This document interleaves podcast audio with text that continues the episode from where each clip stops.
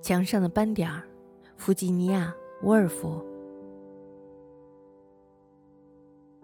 但是这种概括没有一点价值。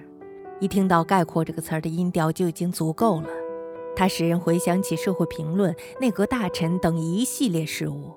人们在幼年时期就认为这些事情很正经，不得违犯，否则便会有被打入八十层地狱的危险。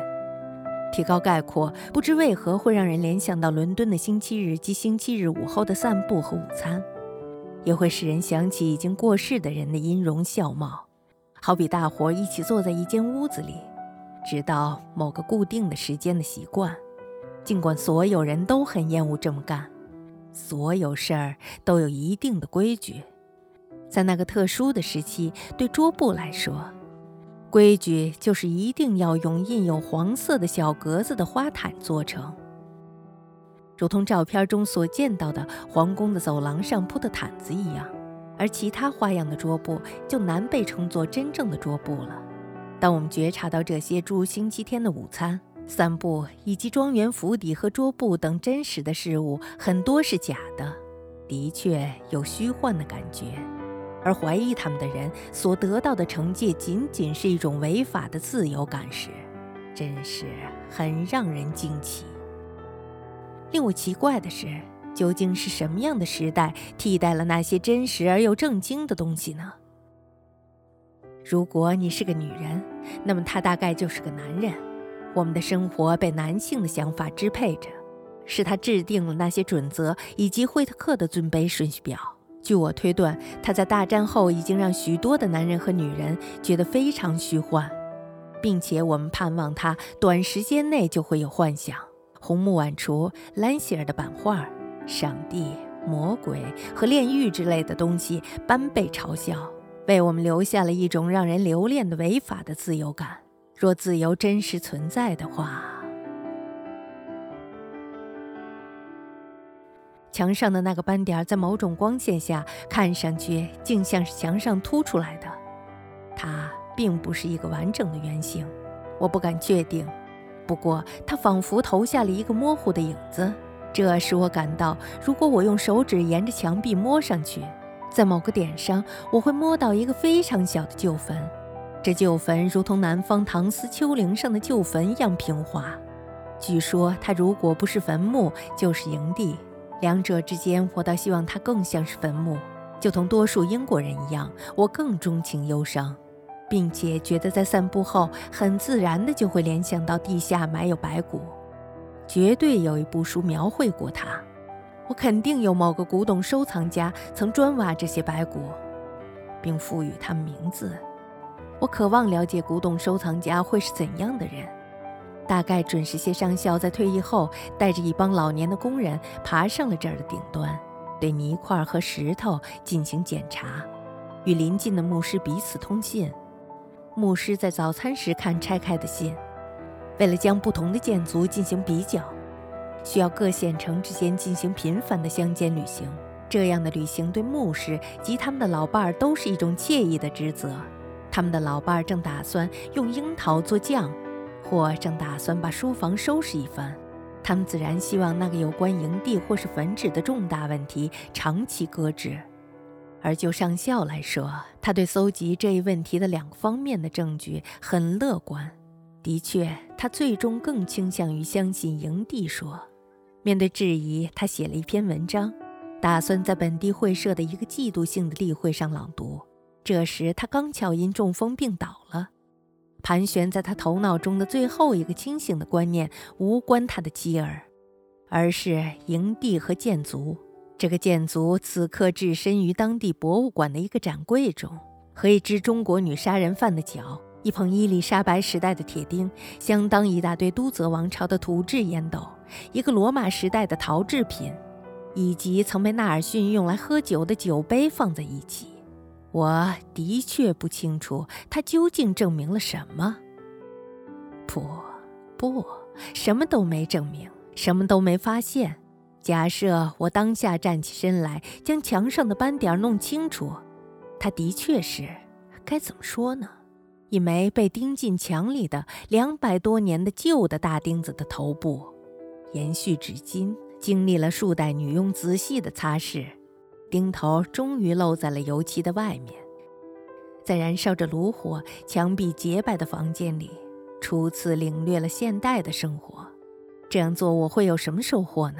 是知识，还是一些可以让我增进思考的参考？静坐或是站立都不会影响我的思考。知识是什么？我的学者除了那些蹲在洞穴里，或是在森林里煮草药、盘问老鼠、研究占星术的巫神的后裔和隐士，还会有什么？随着我们的迷信越来越少，以及我们对漂亮和健康的意识越来越重，我们对他们的崇敬也会变得越来越少。没错，人们可以构思一个迷人的世界，这是一个祥和宽广的世界。有着红艳和湛蓝的花朵在旷野上绽放。这个世界没有专家、学者，或是有着警察特征的管家。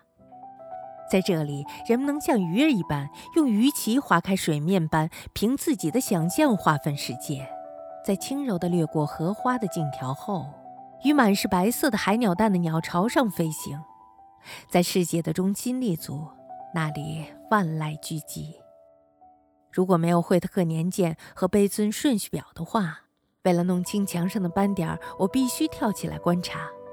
管它是一枚钉子、一片玫瑰花瓣，还是一条在木块上裂开的纹路，大自然又在施展永存的老套路。